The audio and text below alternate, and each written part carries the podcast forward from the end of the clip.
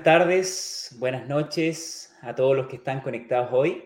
Eh, tenemos una vez más una entrevista eh, a quienes hacemos a nuestros patrocinadores para poder ver cuáles son sus nuevos avances, tendencias y también sus nuevos comentarios técnicos, porque obviamente nuestra comunidad antes de estrés siempre nos interesa saber de qué forma ellos están aportando a la industria, al sector en Latinoamérica y en el mundo, a través con todos sus avances tecnológicos y también con sus avances técnicos.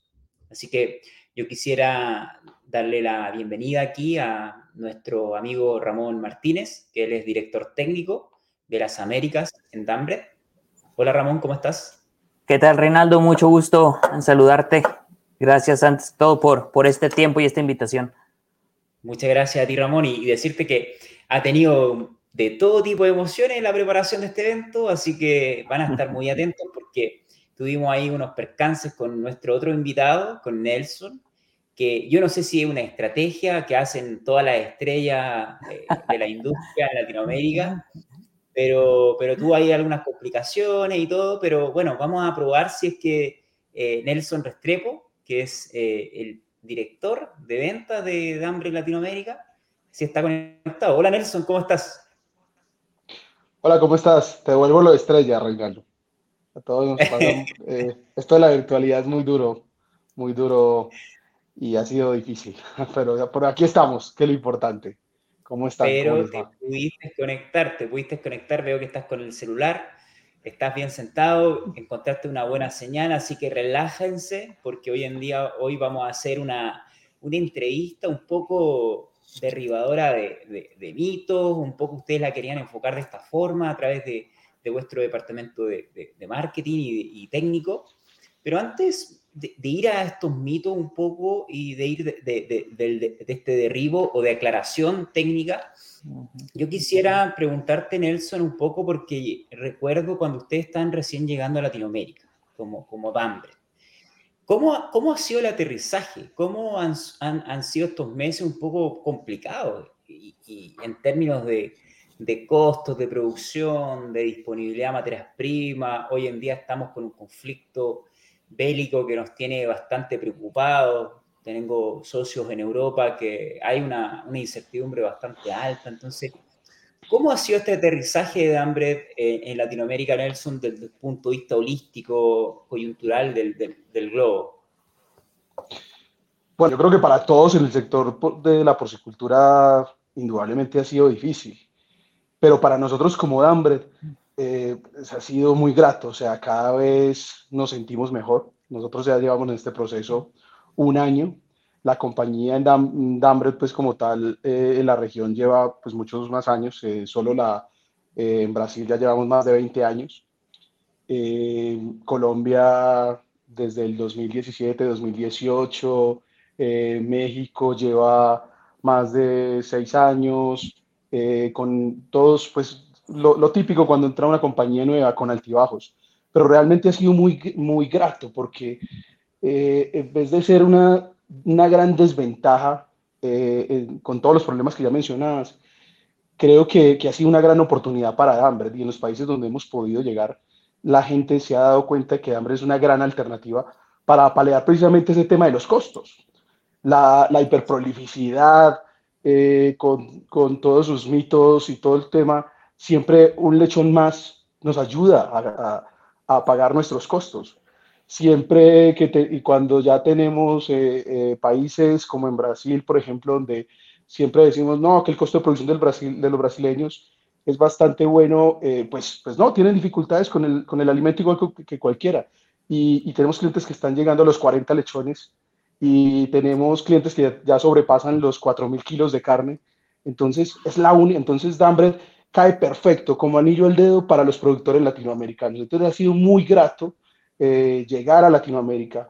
Estamos en un proceso de reestructuraciones de nuestros eh, distribuidores, nos estamos acoplando, estamos eh, sacando el tema de permisos para poder llegar a, a, países de América Latina donde no lo podemos llegar porque no existen tratos bilaterales entre Dinamarca, entre otros países. También llevamos un tema de expansión para tener los genes directamente en la región y poder eh, traerlos de lugares mucho más cercanos, eh, como Norteamérica, por ejemplo.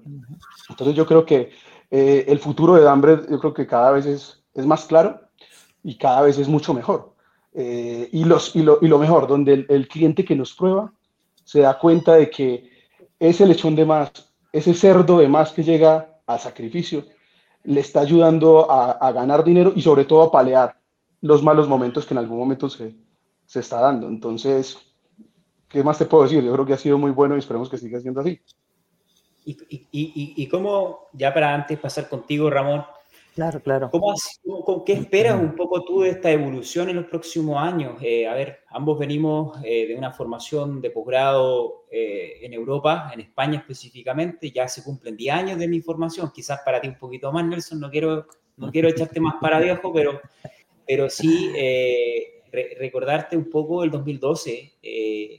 España mm, tenía una diversidad muy alta de, de, de líneas genéticas, etcétera y, como que en ese entonces Dambre no, no, estaba participando mucho, pero luego hubo una evolución muy grande que permitió que si bien las hembras en, en, en España no, crecieron tanto como la producción, que creció un 40% en los últimos 10 años en, España, no así el censo de reproductoras que no llegó más allá del 15%. Claro, es que yo creo, que Dambre tuvo que ver mucho que ver ahí, tiene mucho que ver, porque es que eh, es una genética que te permite, teniendo menos cantidad de cerdas alojadas, producir mínimo los mismos kilos de carne. Pero todos sabemos que te vas a producir, vas a producir más kilos de lechón y más kilos de carne. Y con una, y, y que Ramón lo va a explicar ahorita mucho mejor, con una mejor eficiencia, con una eficiencia alimentaria, corrigiendo temas de tamaño de lechón, con lechones cada vez más, más grandes, más pesados, eh, con, con, nuestro duro que es fantástico y que permite que no solo tengamos eficiencia alimentaria, rusticidad, tengamos eh, animales que el mercado necesita, donde animales que podemos subir a 130, 140 kilos, que nos permiten competir en cualquier mercado del mundo, que nos permiten eh, que la carne sea aceptada tanto para el mercado latinoamericano como para también para el tema de exportación. Entonces, yo creo que ese ha sido el secreto de Dambret en Europa y ahora en América Latina, que es el lugar del mundo donde yo creo que ya está demostrado, donde se va a producir la proteína animal del mundo, estoy totalmente seguro, y principalmente la proteína del cerdo, eh, donde nosotros vamos a, donde hambre se va a destacar cada vez más, donde cada vez los costos de producción van a estar más apretados y cada vez va a ser más importante ser más eficientes, producir más en menos espacio, menos mano de obra, menos consumo de alimento, menos manejo, va a ser lo más importante. Y Dambre se destaca como la mejor genética para realizar, para hacer eso, como tal. Bien. Ramón, ahora viene lo más importante, un poco e, esta especialidad tuya de, de poder llevar eh, una, una, línea que es muy diferente eh, hacia su máximo performance, su máximo rendimiento. Y hay diversos mitos que, que me incluyo, que, a ver, yo no soy defensor de ninguna línea genética. Yo creo que cada, cada línea es como, es como un, un, un, ser diferente, ¿cierto? que necesita acciones diferentes. Y el primer mito que siempre ocurre es que no, las hembras de hambre necesitan eh, una mayor alta demanda de, nutrientes. ¿Cómo tú podrías, eh, del punto de vista, sé que no eres un, no somos aquí todos especialistas en nutrición, pero cómo tú lo enfocas desde el punto de vista de manejo? Eh, la alta demanda de nutrientes. Este es, sí, Reinaldo, antes que todo, yo creo que eh, la forma de explicarlo más fácil y como tú lo has definido es, yo no soy un nutricionista especialista, entonces no, no quiero caer en la parte de necesito más lisina, relación fósforo, no voy a caer en esa situación porque tenemos literalmente nutricionistas muy capaces en este momento ayudándonos en esta parte pero el manejo, como tú dices, e, es una, es una parte donde yo creo que podemos aportar un poquito. Eh, eh, todas y cada una de las genéticas tienen sus pros y tienen sus contras. ¿sí? Eh, beneficios y unas formas, yo no, yo no digo errores, sino oportunidades o retos. ¿Sí? Pero ciertamente la nutrición es un beneficio para la hembra danesa tenemos que la hembra eh, necesita una cantidad de nutrientes, eh, pero muy elevada y, se ha manejado cerca de 1.300 kilogramos. Eh, es una hembra que come mucho por año. ¿sí? Ahora, el problema es que no se ha manejado de la forma correcta o no se ha pasado la información, es donde entra la parte del mito, que es viene, mucha de esa dieta está basada a base de fibra. ¿sí? Entonces, la dieta es mucho menos condensada, ¿sí? Por lo cual no es más, o sea, no tiene un valor elevado, no, no, es incluso un poco más, menos costosa por la cantidad de fibra. Eh, esto nos lleva a que como esa hembra es muy buena comiendo y aprovechando todos esos nutrientes a la hora de producir leche, ¿sí? también es bastante buena. ¿sí? Eh, entonces eh, es, bastante accesible, digámoslo de esa manera. Tenemos que dejar por aparte eh, la parte pensando que es la cantidad de alimento consumida por hembra al año es una cifra a manejar, sino es qué tan buena es convirtiendo y aprovechando ese alimento. Claro. cuando llegue a las maternidades esta hembra va a comer ¿sí? Y, va, y no voy a tener problemas de alimentación, siendo que algunas genéticas eh, que existen en este momento se ha basado mucho en, reducir la cantidad de alimento. Son unas dietas un poco más condensadas que al momento que llegan al parto, la hembra por naturaleza no come. Mm. Y al tener una dieta más condensada, tenemos problemas de desgaste, cosa que con la Dambret no lo vas a ver. Hay KPI financieros técnicos ah, de, rápida observación en el sitio 1, que le llaman como la conversión del sitio 1, que son la cantidad de kilos de, alimento por cada kilo de lechón destetado. Entonces creo que ese es como un KPI importante más que reducir el consumo. Eh, o, no sé, ¿qué opinas tú, Nelson? Pero de este KPI que muy pocas veces lo veo eh, en la discusión. Es un KPI financiero. Hombre, yo creo, yo creo, Reinaldo, que es claro. O sea, Ramón lo dice muy claro y es que el costo de la dieta de la cerda de hambre es mucho más barato que de otras, otras cerdas, mucho más fibra. Simplemente que nosotros en América Latina venimos eh, acostumbrados a manejar nuestras dietas bastante mm, con mucho maíz y soya y mucha energía. Necesitamos diluirlas más y yo creo que es una gran oportunidad para que en esta época de, que, tenemos crisis de, las, de maíz, soya, de materias primas, empecemos a probar otras materias primas como lo hacen en Dinamarca, donde meten otras materias primas y cada vez diluye y se diluye más esa concentración, digamos, de la, de, de, de, la nutrición y logran con, menores, con menor costo de una dieta destetar mayores, mayor kilos de lechón y por ende mayores, mayor eh, cantidad de animales al sacrificio, por ende mayor kilos de carne. Entonces, eh, yo creo que es un excelente es, es un excelente ítem y yo creo que es, eh, antes de ser una desventaja de la cerda hambre, es una gran ventaja que tiene.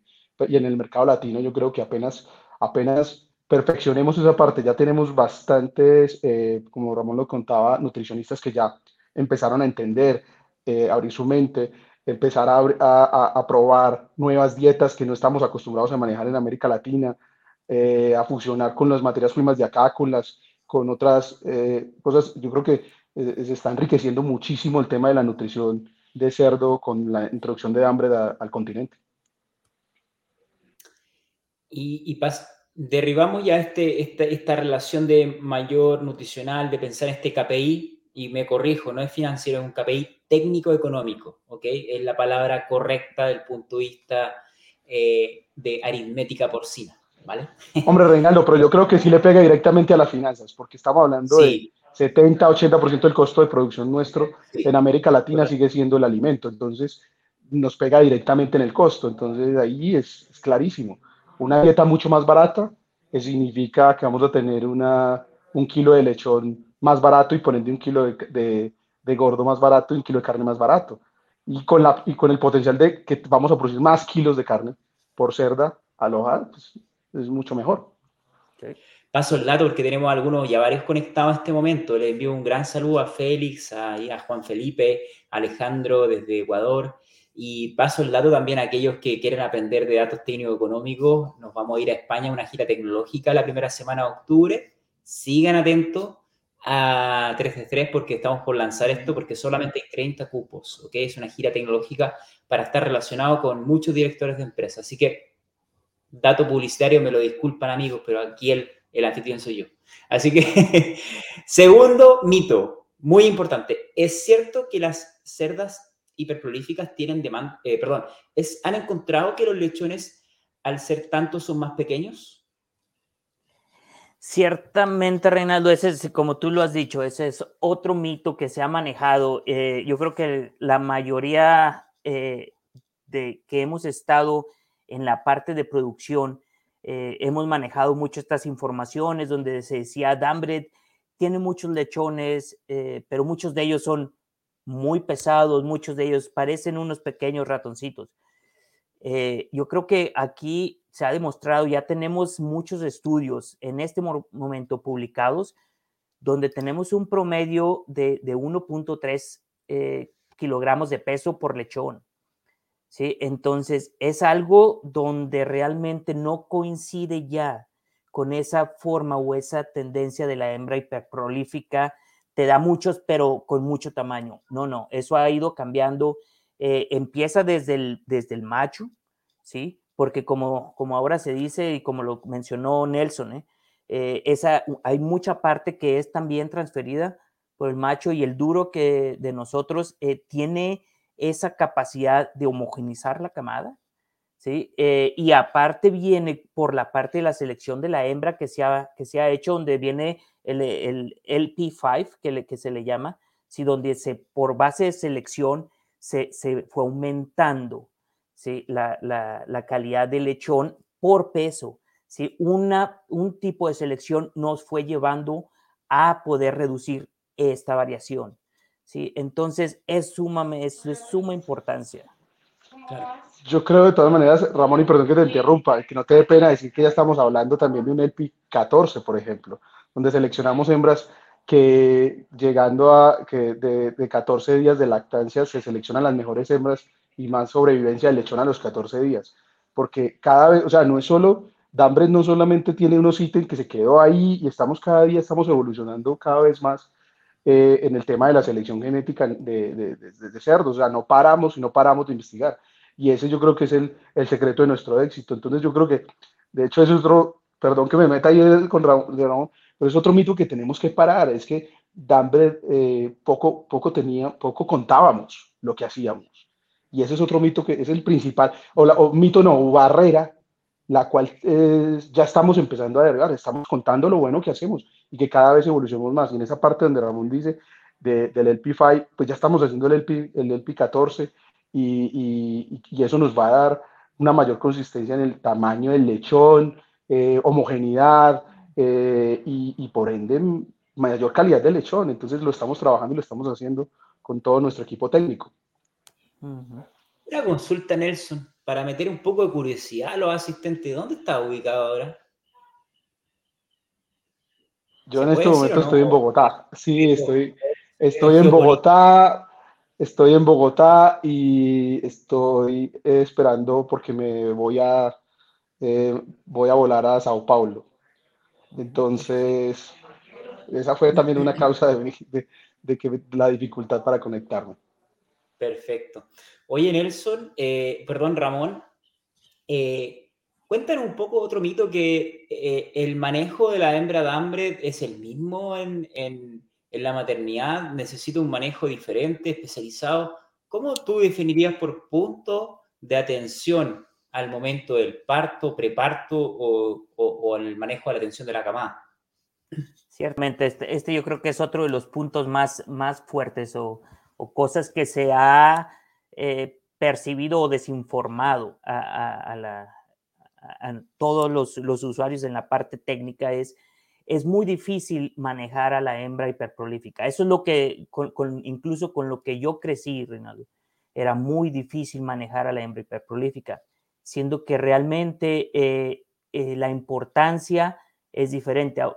¿Qué, qué nos causa la hiperprolificidad? En forma reproductiva, ¿sí? nos cansa una mayor producción de, de, óvulos capaces de, fecundar y, llegar. Entonces, la parte en la que muchas otras eh, genéticas batallan es en la parte del sitio 1, ¿cierto? En la parte de reproducción, tiempos de inseminación, manejamos mucho la parte de ciclo estral eh, para tener una buena inseminación en el tiempo correcto, siendo que cuando vamos a sitio 1 con la hembra de un manejo muy básico. ¿sí? ¿Por qué? Ya tenemos la hiperprolificidad cubriéndonos la parte de inseminación. Entonces, ese trabajo tan severo en la que muchas otras eh, genéticas tienen que invertir mucho tiempo y mucho esfuerzo para tener un porcentaje de nacidos totales, ¿sí? Para nosotros es algo básico. O sea, decir yo tengo 19 nacidos totales, 20 nacidos totales, es que a mí no me sorprende ese, número. Eh, ahora, si pasamos nuestro esfuerzo a la parte de maternidad, bueno, ciertamente sí necesitamos que el personal esté más comprometido. No es acerca de que esté más capacitado, ¿sí? Porque no van a ser nada diferente. Si tienen que comprometerse más. ¿Por qué? Porque el parto a lo mejor sí se va a prolongar un poquito más. Entonces tienes que estar pendiente de que coma bien para que tenga la suficiente energía. ¿Sí? De que empiezan otros tipos de, manejo en la parte de maternidad, ¿sí? En el cual nos puede llevar a tener una supervivencia de, de, ese lechón y no tener nacidos muertos, porque puede ser por una mala estimulación, ¿sí? O un, partos más prolongados, ¿sí? Sí, se necesita gente más comprometida, no más capacitada. Esa es, otra ventaja, yo creo, perdón, esa es otra ventaja, yo creo que tenemos los latinoamericanos, y es que todavía tenemos mano de obra, todavía tenemos mano de obra y buena mano de obra. Entonces es una gran ventaja comparado con lo que, con lo que, tenemos, con lo que hay en Europa que en Europa no hay mano de obra, hay costos de producción más, costos de mano de obra mucho más altos. Nosotros tenemos mano de obra todavía, unos costos razonables y, como dice Ramón, yo creo que todos nuestros productores eh, batallan y batallan para sacar lechones. Con nosotros no tienen ese problema, con nosotros yo creo que antes van a estar muy felices atendiendo, los atendiendo la cantidad de lechones que tienen. Y entonces, y tenemos bastante gente trabajando directamente en las, en las, en las granjas y, cada vez se concentran más en ese manejo. Te, te, interrumpo, Nelson, te interrumpo, porque no, no me gustaría que esto eh, agarrara un... No es por la cantidad de personas, sí, porque si nos trasladamos a, a, Europa, por ejemplo, vamos, tomemos Dinamarca como ejemplo. Eh, Dinamarca trabaja de 8 de la mañana a 5 de la tarde, con esos números tan elevados, donde trabajan en una granja de 1.500 cerdas, 2.000 cerdas, siete personas, seis personas, ¿sí? De ocho a cinco, de ocho a tres. Esa necesidad de tener el personal, esa fuerza que se le daba a la hembra hiperprolífica de que necesita mucho mano de obra, no. Eso no es verdad tampoco. ¿Sí? Es, puede ser manejado como una hembra normal. También se han hecho la parte de selección natural para que tengan un parto mucho más fácil. Entonces, lo único que es es comprometerse más con la actividad que se ahorró en el sitio 1. ¿sí? Entonces, esa persona extra que tenías en sitio 1 simplemente entra a la parte de maternidades porque vas a tener que tener un poco más de cuidado con el lechón. Pero en cantidad de personas no, en tiempos de trabajo tampoco. Mira, nos van quedando dos mitos, porque eran cinco, y vamos con el cuarto heterogeneidad. ¿Es cierto que las camadas son heterogéneas en, al destete? al destete. ¿Cómo, se corrige esto? ¿O si es eh, que no existe?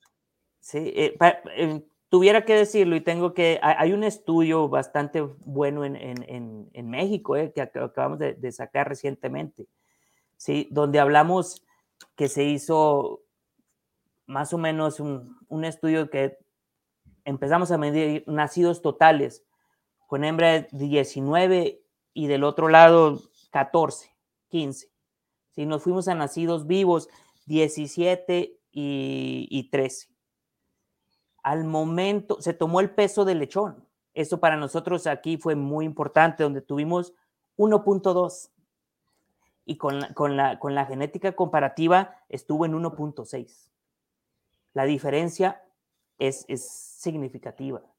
Ahora, cuando la trasladamos a cuántos animales pudimos destetar, esta es la cifra que a mí me, me, me gusta mencionar, es tuvimos, pudimos destetar 15 con la hembra de hambre, 11 con la otra genética. Pero, ¿cuál fue el peso sorprendentemente de esos animales? 6.5 y 6.4. Aquí es donde... Ramón, ¿Cuál y, es y el tema, y no, olvides, y, no, y no olvides el tema en ese ensayo, que al final, pues sí, nacieron más chiquitos, 1.2, pero la diferencia son 4 o 5 lechones. Y al final, el peso de la camada uh -huh. va siendo casi el mismo al nacimiento. Entonces, no es cierto que hambre de menos kilos de lechón al nacimiento. Por la no, cantidad sí. de lechones que tenemos, tenemos, podemos mínimo llegar a, a, a, a, lo mismo que dan las otras genéticas, pero podemos llegar a dar más kilos de lechón al nacimiento que otras genéticas. Claro. Es, en el destete es obvio. La, y en, el peso de la camada fue diferente, Nelson, porque ahí es donde fue muy superior. El peso por lechón fue prácticamente igual.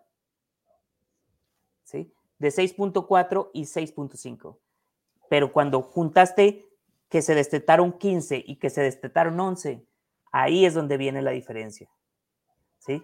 Al mismo peso prácticamente. Entonces, heterogeneidad, mmm, pues es que también tenemos que tener muy claro, y esto lo comenté en la otra parte, Reinaldo, es, es, es, es un juego de dos. No nomás la hembra otorga esto, sino en macho. Y el macho duro, que aunque no se sepa como tal, es un macho sumamente bueno para, y, y lo digo para el mercado latinoamericano, ¿eh? porque es un, un, un, duro que compite en magredad con los Pietrain. ¿sí? Mm. De una velocidad de crecimiento enorme. Y esa nos permite tener una homogeneización de camada bastante fuerte. Sí, entonces se están trabajando por dos lados, no nomás es uno. No, y a mí, y a mí un dato que, y el dato que más me gusta es ver ya en el tema del engorde. Cuando vemos el, el, el momento del sacrificio, nosotros tenemos clientes que tienen 38, 37 lechones destetados. Pero eso es muy bueno decir, no, sí, destetas eso, pero cuando ves los vendidos, cerdos vendidos por hembra, estamos llegando, tenemos clientes que están entre 34, 35 cerdos vendidos. Y ahí está el dinero.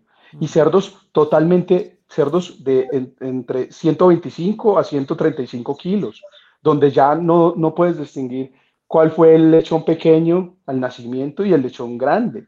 Entonces esto, esto es muy bueno. O sea, la verdad que yo me voy directamente a donde ganemos dinero. Donde ganamos dinero? En los kilos de carne entregados al final. Y, y, y ahí es donde nosotros estamos viendo realmente que, que, que, ganamos, o sea, tenemos, una, tenemos un, más kilos de carne que otras genéticas del mercado. Sí, sí sin, sin olvidar, Nelson, yo creo que es súper es, es importante, es algo que, que, yo había mencionado mucho, es relacionando ya animales a mercado y, inventario por hembra y poniendo nutrición en, en, en contexto, si tomando todos estos mitos, es, eh, incluso instalaciones, Reinaldo, que, que, se ha dicho y se ha mencionado, eh, la, la, hembra de hambre necesita un tipo de instalación mucho más grande. Se han hecho jaulas específicas para la hembra de hambre.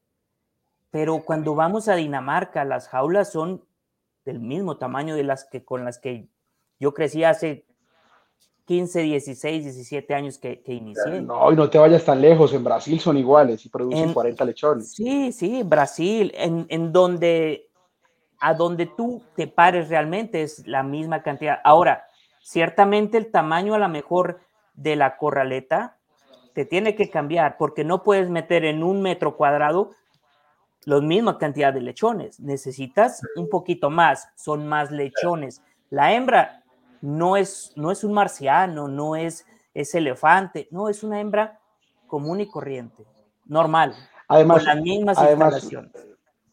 Hay algo que, que a mí me da, re- realmente cuando lo entendí, entendí el concepto danés realmente, eh, me di cuenta de que la, entendí por qué la hiperpolipicidad. Al ser Dinamarca un pez pequeño y gran productor de cerdos, tienen poco espacio, tienen, tienen tema ambiental bastante fuerte, pero tienen compromisos de entrega de lechones porque son grandes proveedores de lechones en Europa y muchas cosas de estas. Y de carne de cerdo a nivel global. Pues con Dambred, tú simplemente tú tienes que programar tu granja desde el engorde, desde el engorde o de los kilos de carne o de los canales que vas a entregar hacia atrás. Es diferente a lo que hacíamos en otras genéticas. ¿Por qué? Porque si con otra genética tú necesitas producir 500 gordos semanales, entonces normalmente unos más, menos, así por encima, necesitas 1000 cerdas. Pues con Dambres para producir la misma cantidad de los mismos 500 cerdos gordos al mercado necesitas 800. ¿Qué significa tener 200 cerdas menos dentro de tu granja?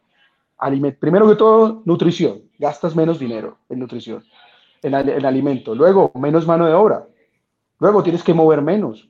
Luego, granjas más pequeñas. Entonces, el mito de que necesitas una super granja se va totalmente. Se va, se, se va totalmente, del, se, va to se, se pierde. Ahora, si tú dices, yo quiero explotar al máximo el potencial, pues obvio que vas a tener que construir más destetes, más engordes, pero también vas a ganar más dinero por la cantidad de animales que vas a producir y por los kilos de carne que vas a producir. Pero es una, determina es una determinación tuya, es una determinación financiera, no técnica. O sea, tú decides qué, qué vas a hacer y cuánto quieres ganar y cómo quieres hacer. Y hambre te permite todo eso. Interesante. Hay muchas personas que están preguntando, así que los invito a los que, al resto también a que empiecen a formular preguntas porque vamos con el último mito. También un poco para poder eh, complementar esta reunión, yo sé que no podemos hacer un, una, una, especialización de manejo, pero sí vamos a compartir en, la, en el chat el, los manuales de manejo que tiene Dambret para que lo entiendan, los descarguen y también eh, puedan aclarar todas las dudas que queden posteriormente al evento. Así que ahí el equipo... Son totalmente libres, Reinaldo. Es bueno decirlo Perfecto. que son totalmente libres. Todos los manuales de eh, de manejo, nutrición, eh, que la gente entre, baje, se baje la app y los, y los baje. Son totalmente, sino que se registren sí. y, y, pueden acceder tranquilamente sin ningún, sin ningún problema y compromiso a toda la información de nuestra compañía. Y lo, lo, lo traes al alcance de tu teléfono. Interesante, pues ahí está compartiendo el equipo a todos para que lo descarguen y vayan preparando las preguntas, porque ahora vamos a hablar un poco de la longevidad. Hay bastantes mitos por ahí circulando de que las hembras de hambre eh, duran tres partos, cuatro partos. ¿Cómo es eso? Eh, no, yo creo que ese, ese es el último, yo creo que de, la parte donde se tiene que platicar es, ciertamente, es, ese es un, un mito muy, es que me gustaría decir como no es válido. Sí, ciertamente en Dinamarca eh, son hembras a las cuales su longevidad no es lo mismo, pero ellos está basado mucho por el tipo de producción que es. ¿sí? Ellos son, son una genética en la cual es, si vas y le mides el tiempo de, partos o la cantidad de partos, al venir de Dinamarca, que son una multiplicadora para, con un avance genético tienen una cantidad de porcentaje de reposición que tienen que cumplir. Pero al momento que lo trasladamos a, la parte comercial, es una hembra, como te digo, no es el marciano, no es que te vas a llegar. Llegamos a seis, siete partos, acorde a tus necesidades. Tú eres el que vas a decidir qué tan rápido quieres ir en avance genético o qué tan lento. ¿Sí? pero e, es una hembra que está acostumbrada al bienestar animal, es una hembra que está acostumbrada ¿sí? a, a, ser manejada a la misma forma que son las otras genéticas. ¿sí? Entonces, no, no, no pudiera tener eh, algo o mucho que aportar en esta parte de la longevidad. Yo, yo quiero meterme un poquito ahí. Yo creo que el tema de la longevidad también pasa por, por un tema, y Ramón me corregirá, me corrige, perdón, eh, creo que por el tema nutricional, también pasa por ahí, y el tema de manejo. no es lo mismo, entonces vuelvo y repito, no es lo mismo el manejo que tenemos en América Latina, donde la gente es bastante, bastante, yo creo que se, se, se mete más a la granja, tiene mayor disposición, hasta de pronto más vocación por el, por el tema de la porcicultura, eh, comparado con, con, Europa. Entonces, eh, nosotros somos más cuidadosos y la hembra responde a ese cuidado. Entonces, cuando vemos ese manejo, vemos esa, que, esos, esos, ese cariño con que la gente trata a la hembra, la hembra, la hembra le responde a esto. Ahora, el tema de la adaptación al bienestar animal que estamos, en, eh, que, que estamos nosotros apenas en América Latina entrando al tema, eh, es una cerda que se adapta muy bien al bienestar animal, una cerda tranquila, una cerda que permite manejarla muy bien. Entonces, esto se va a revertir también conjunto con el tema de nutrición, se va a revertir en el tema de unas bajas o unas normales mortalidades.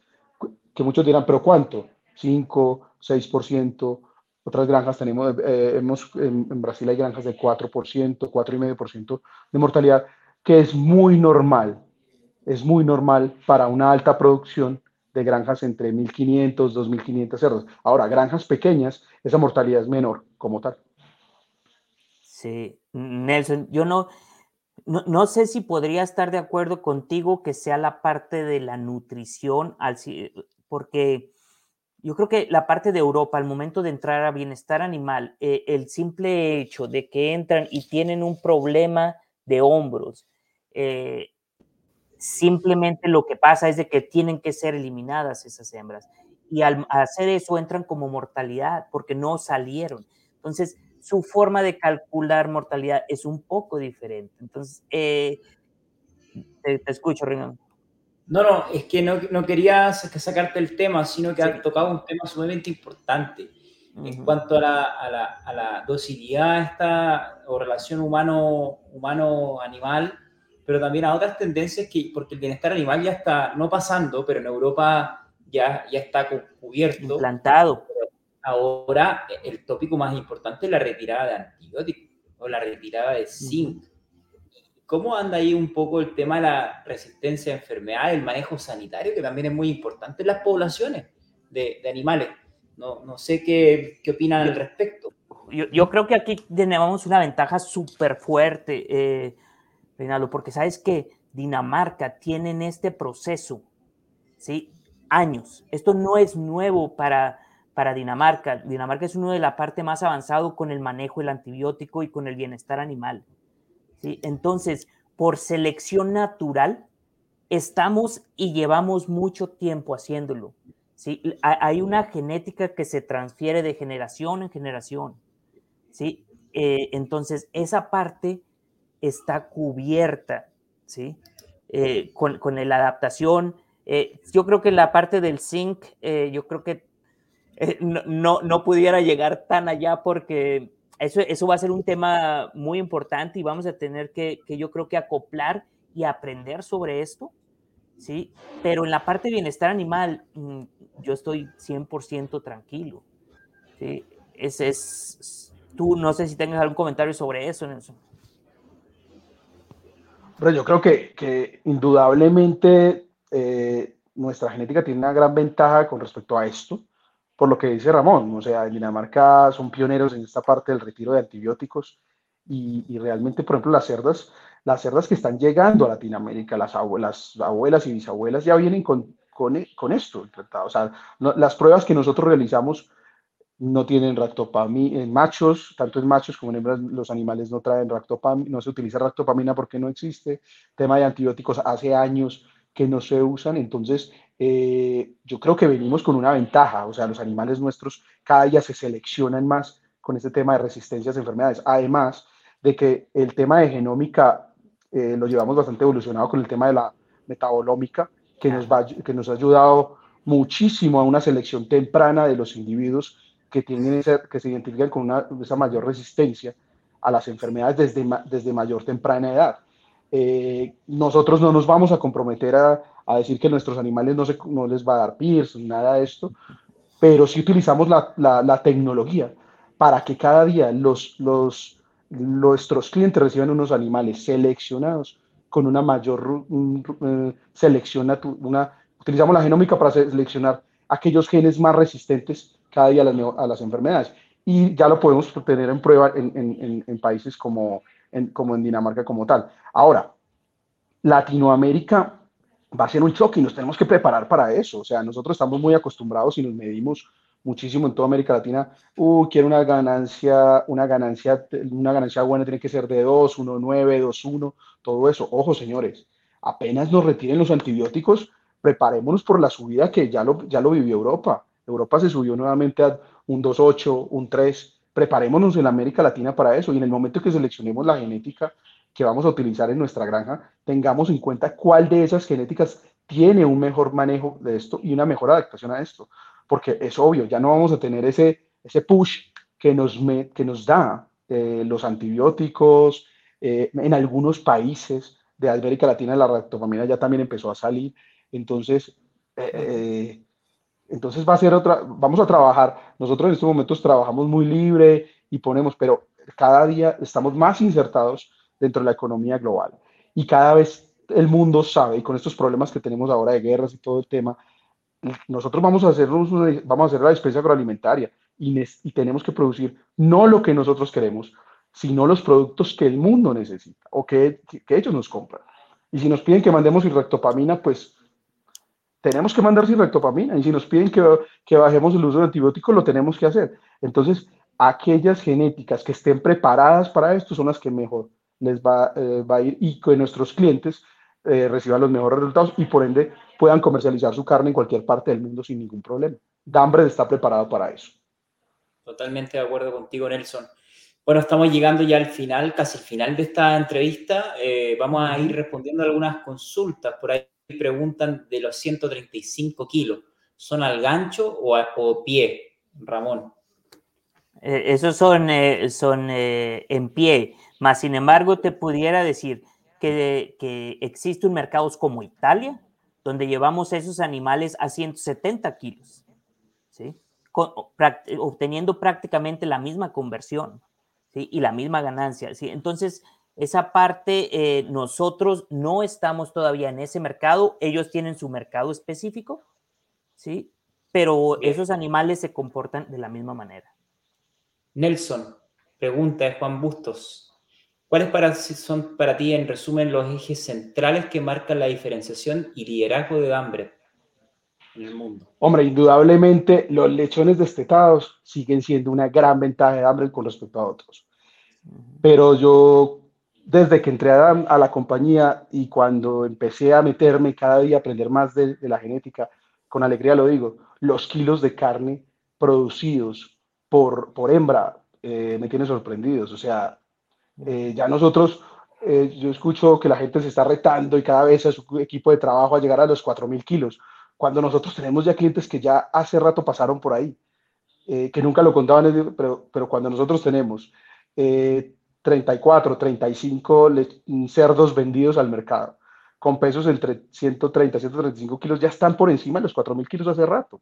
Entonces, creo que, y, y, ojo, y el tema de la eficiencia alimentaria. Entonces, para mí son los tres principales factores que hambre, donde hambre en estos momentos de coyuntura global y el tema económico y el tema de dificultades de materias primas y de todo, de, altos costos de producción, es donde usted le puede sacar el mejor jugo a la genética de hambre y donde usted, hambre está metiéndole la mano al bolsillo a usted pero metiéndolos y llenándoselo de plata, porque ahí es donde eh, vamos a ser más competitivos. O sea, para nosotros esta coyuntura, en vez de ser malo, está siendo muy, muy buena, porque hay un gran diferencial ahí.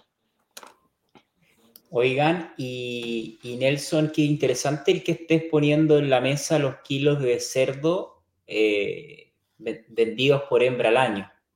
Muchas veces como que nos condicionaron a hablar de lechones destetados por cerdo al año.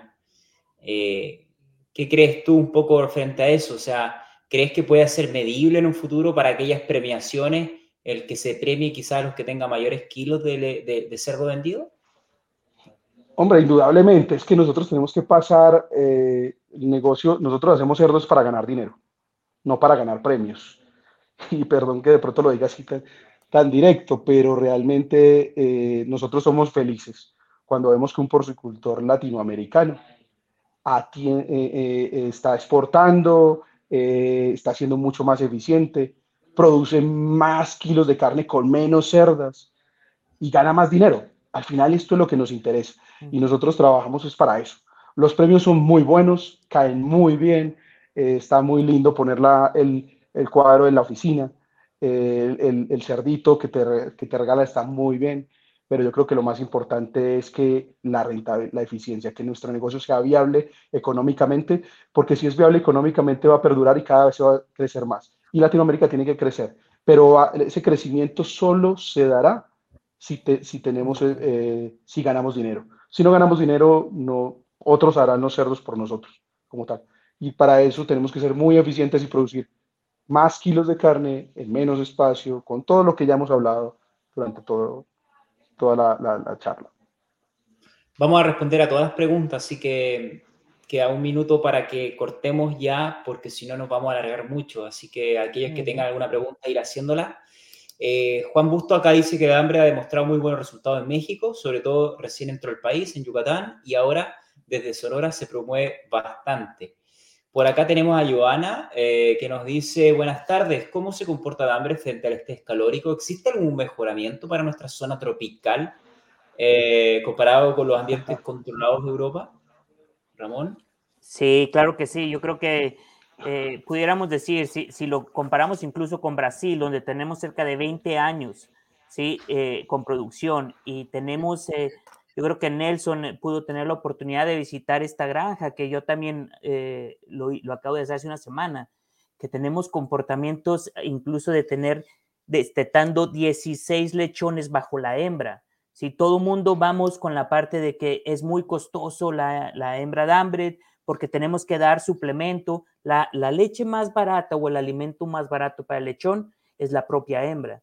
Y en un estrés calórico con granja abierta, eh, con, la humedad súper elevada, esta hembra con una buena nutrición y un buen manejo está destetando 16 lechones bajo ella, sin suplementos. Entonces, eh, prácticamente eh, es un manejo, es una adaptación, es traer esos animales a la edad correspondiente y el animal, como cualquier otra genética, se va a comportar bien. Interesante. O sea, ya Ramón lo eh, dijo todo, yo creo. Es, es, es muy bueno ver, eh, a veces yo le digo a los clientes, a veces eh, los números pueden con todo, pero cuando, lo, cuando ven, no sé, en la zona de Minas Gerais, que es un clima, digamos, tropical, produciendo la cerda, el, el, mejor productor de Brasil está ahí en esa zona, por ejemplo. No tiene nada que envidiarle a cualquier granja de otra parte, o sea, no, no tiene la super granja como todo el mundo se imagina, tiene los, los, cambios climáticos que tenemos en cualquier parte de América Latina. Eh, fríos en la noche, luego se sube la temperatura a mediodía, luego llueve, luego otra vez sol, luego calor intenso, épocas de sequía, y la hembra produciendo 40 eh, lechones, destetando 40 lechones, pues eso da, da, mucha alegría y da confianza para trabajar, mm. da confianza para, para saber que a nuestros clientes les va a ir muy bien con, con este producto. ¿Cuánto es el rendimiento de carcasa aproximadamente, en Ramón, que podemos encontrar en estos animales? Ah, yo creo que trae, ese, ese la, trae Nelson, yo creo que más. Los rendimientos de, los rendimientos de, de las carcasas eh, dependen, dependen todo el tiempo de, sacrificio, manejo de muchas cosas, pero no están iguales que cualquier otra, igual que cualquier otra genética. Entonces, si sacrificamos animales de 130 kilos, tenemos carcasas de 105, 110 kilos normalmente, pero como te digo, depende mucho de la planta de sacrificio. Entonces, ese, ese ítem, eh, yo lo llamo, siempre esa pregunta la llamo una pregunta trampa pero que depende mucho del manejo que le hagamos al animal. Sí les puedo decir tranquilamente que el Duroc tiene menos problema de, de, de, PSE que cualquier otra genética que manejamos en Latinoamérica.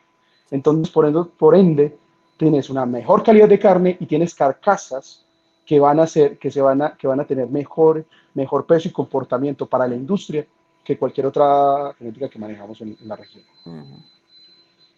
Interesante. Bueno, Nelson, te están pidiendo por ahí tu contacto, así que le voy a pedir aquí a nuestro equipo que me está soportando a, altas horas de, la noche aquí en Chile, que ponga tu correo luego en el, banner eh, para que pueda ahí anotarlo el señor Juan. Eh, no sé si le conoces, Juan Rojas Olivera, ¿ok? Que, que menciona que hay restricciones en cuanto al uso de la ractopamina eh, para los mercados internacionales porque se permite en Colombia.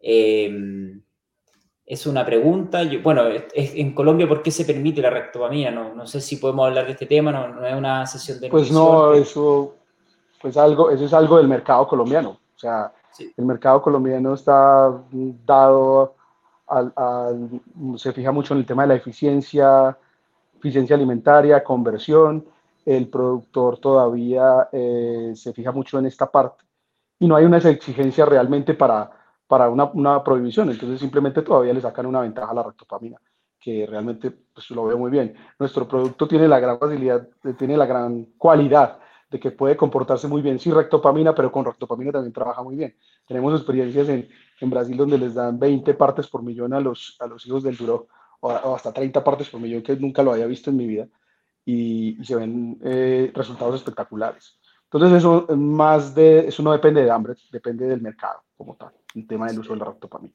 Es, yo creo que depende mucho que las restricciones a los países donde estás exportando. Y Colombia no es un país eh, de, exportación. ¿sí? Eh, si nos vamos a, la parte de, de Asia, ellos automáticamente hacen la restricción de no ractopamina entonces, países como Canadá, Estados Unidos, que están exportando continuamente, por ende, dejan de, utilizarlo, igual que Europa, Europa ni se diga. Entonces, son necesidades y, adaptaciones del mercado. Interesante. Em, por otra parte, quisiera comentar que por acá en Perú están pidiendo si hay acceso ¿no? a esta genética en Perú.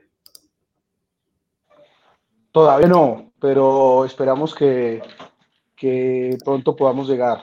Eh, la verdad que, que quiero bastante el Perú y tengo bastante experiencia comercializando genética en el Perú. Y, y, es uno de mis sueños muy pronto estar ahí con todo, con todo el equipo de Dambred y podernos establecer en condiciones y poderles entregar eh, muy buena genética a todos los amigos y productores genéticos, eh, productores de cerdo, que tenemos bastantes amigos en el Perú. Bien, interesante. Bueno, eh, es parte de este aterrizaje, ¿no? Me imagino la estrategia. Em, y en Colombia sé que están, en México, em, no sé en qué más. Brasil, Argentina, Argentina, y estamos estableciendo ahí un, como un hall en Brasil para poder eh, exportar también desde Brasil, en un futuro también exportar desde Norteamérica. Vamos, vamos bastante adelantados con ese proyecto desde Norteamérica y realmente, y, y, continúa nuestra casa matriz, pues realmente de Dinamarca, en donde lo que, lo que esperamos es tener diferentes eh, centros de multiplicación y de centros de multiplicación y, granjas núcleo de donde podamos abastecer eh, a toda la América Latina al mejor costo posible de la genética y, y, con la mejor calidad, que es lo que requieren nuestros porcicultores latinoamericanos.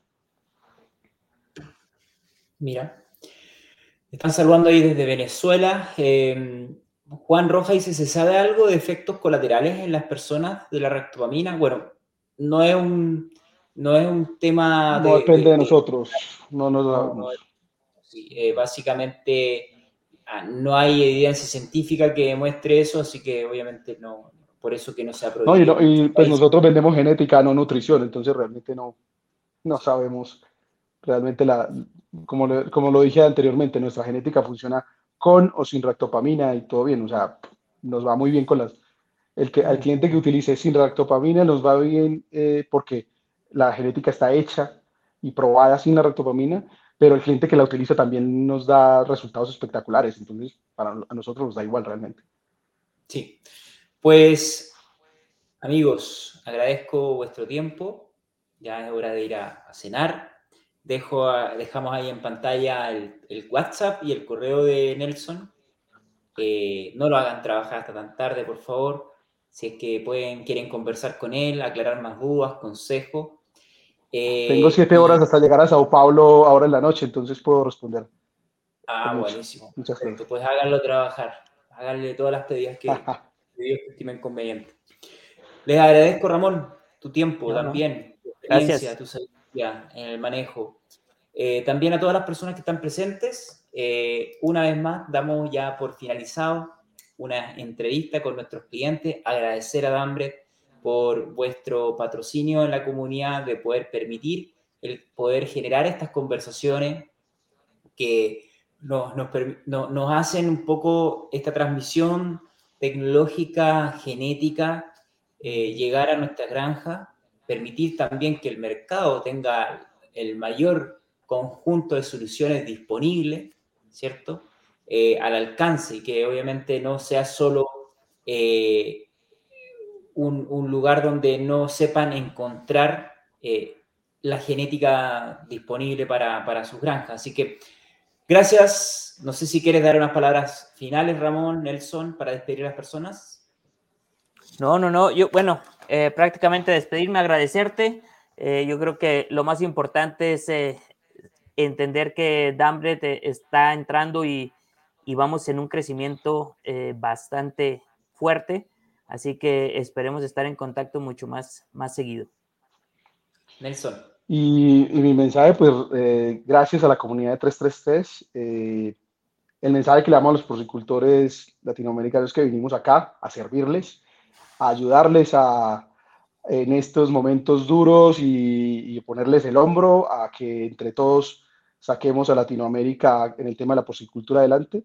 Pueden contar con, con, con, nosotros, con Ramón, conmigo, con todo el equipo técnico de Dambre, que nos estamos, eh, estamos empezando en la región, pero creo que día, cada día nos vamos a expandir más.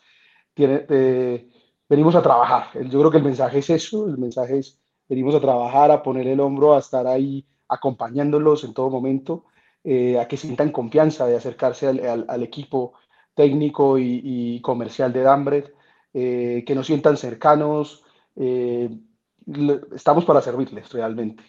Y, qué más alegría que podamos ver cada día crecer eh, la porcicultura latinoamericana y que, y que, y que, que tengamos el, el, tema de la...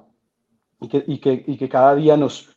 Que cada día la, la porcicultura latinoamericana tenga el, el, la, la, posición que se merece como tal, como esos grandes proveedores de carne de cerdo del, del planeta y, sabemos que Hambre va a estar ahí para apoyarlos a todos lo que necesiten. gracias Nelson, gracias. Muchas gracias. Vamos a dejarlos con un video para que conozcan las personas un poco más a y nada, hasta la próxima. Muchas gracias. In Danbred, we strive to support the business of all of our partners. We do this through highly productive genetics, top level technical expertise, and systemized learning solutions. To support this mission, we are developing the Danbred Academy, a knowledge and learning hub for all Danbred stakeholders and pig production professionals worldwide. Today, we are visiting Kipsdale in the northern part of Denmark. Kipsdale is an elite Danbred nucleus breeding herd, and in the Danbred Academy, we have teamed up with Kipsdale to create a unique on-farm training solution that is tailored to the needs of any Danbred partner. We've now come inside and I've been joined by Bo. Bo owns Kipsdale and he will take us on a tour of the facilities and tell us a little bit about the possibilities we have here. Yeah, and welcome to Kipsdale. Kipsdale is a breeding herd, a part of Danbred. We breed with Yorkshire and Duroc.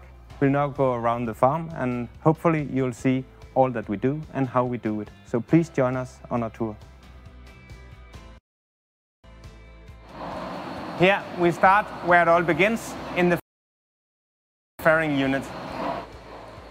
Our focus here is the daily uh, management with the piglets, but also because we are breeding herd, there's a lot of work with registration.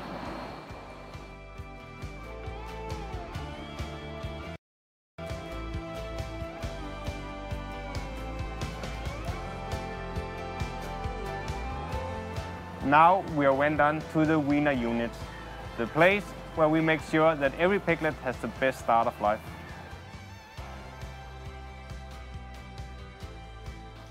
Now we went on to the grower unit. Here we focus on a high feed intake and a good gut health. That gives every pig the condition it needs to show us its genetic potentials. Now we went on to our production site. Here we'd like to learn you all about optimizing your production. Here in the G-Station unit, the routines are revolved around low stress handling and observation of the females so they have optimal conditions to develop their piglets.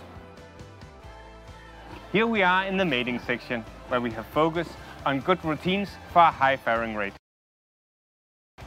We are firm believers that a successful on-farm production results begins here, with a properly trained staff that are able to identify animals in heat and safely inseminate them.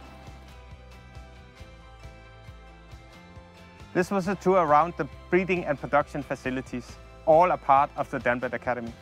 The Danbred Academy also offers you accommodation. Please follow me.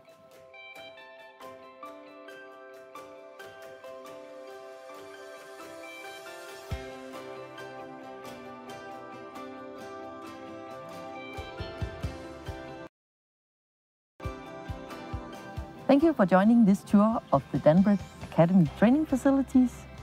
To learn more about Danbred and our solutions, please visit us online or reach out through any of these channels.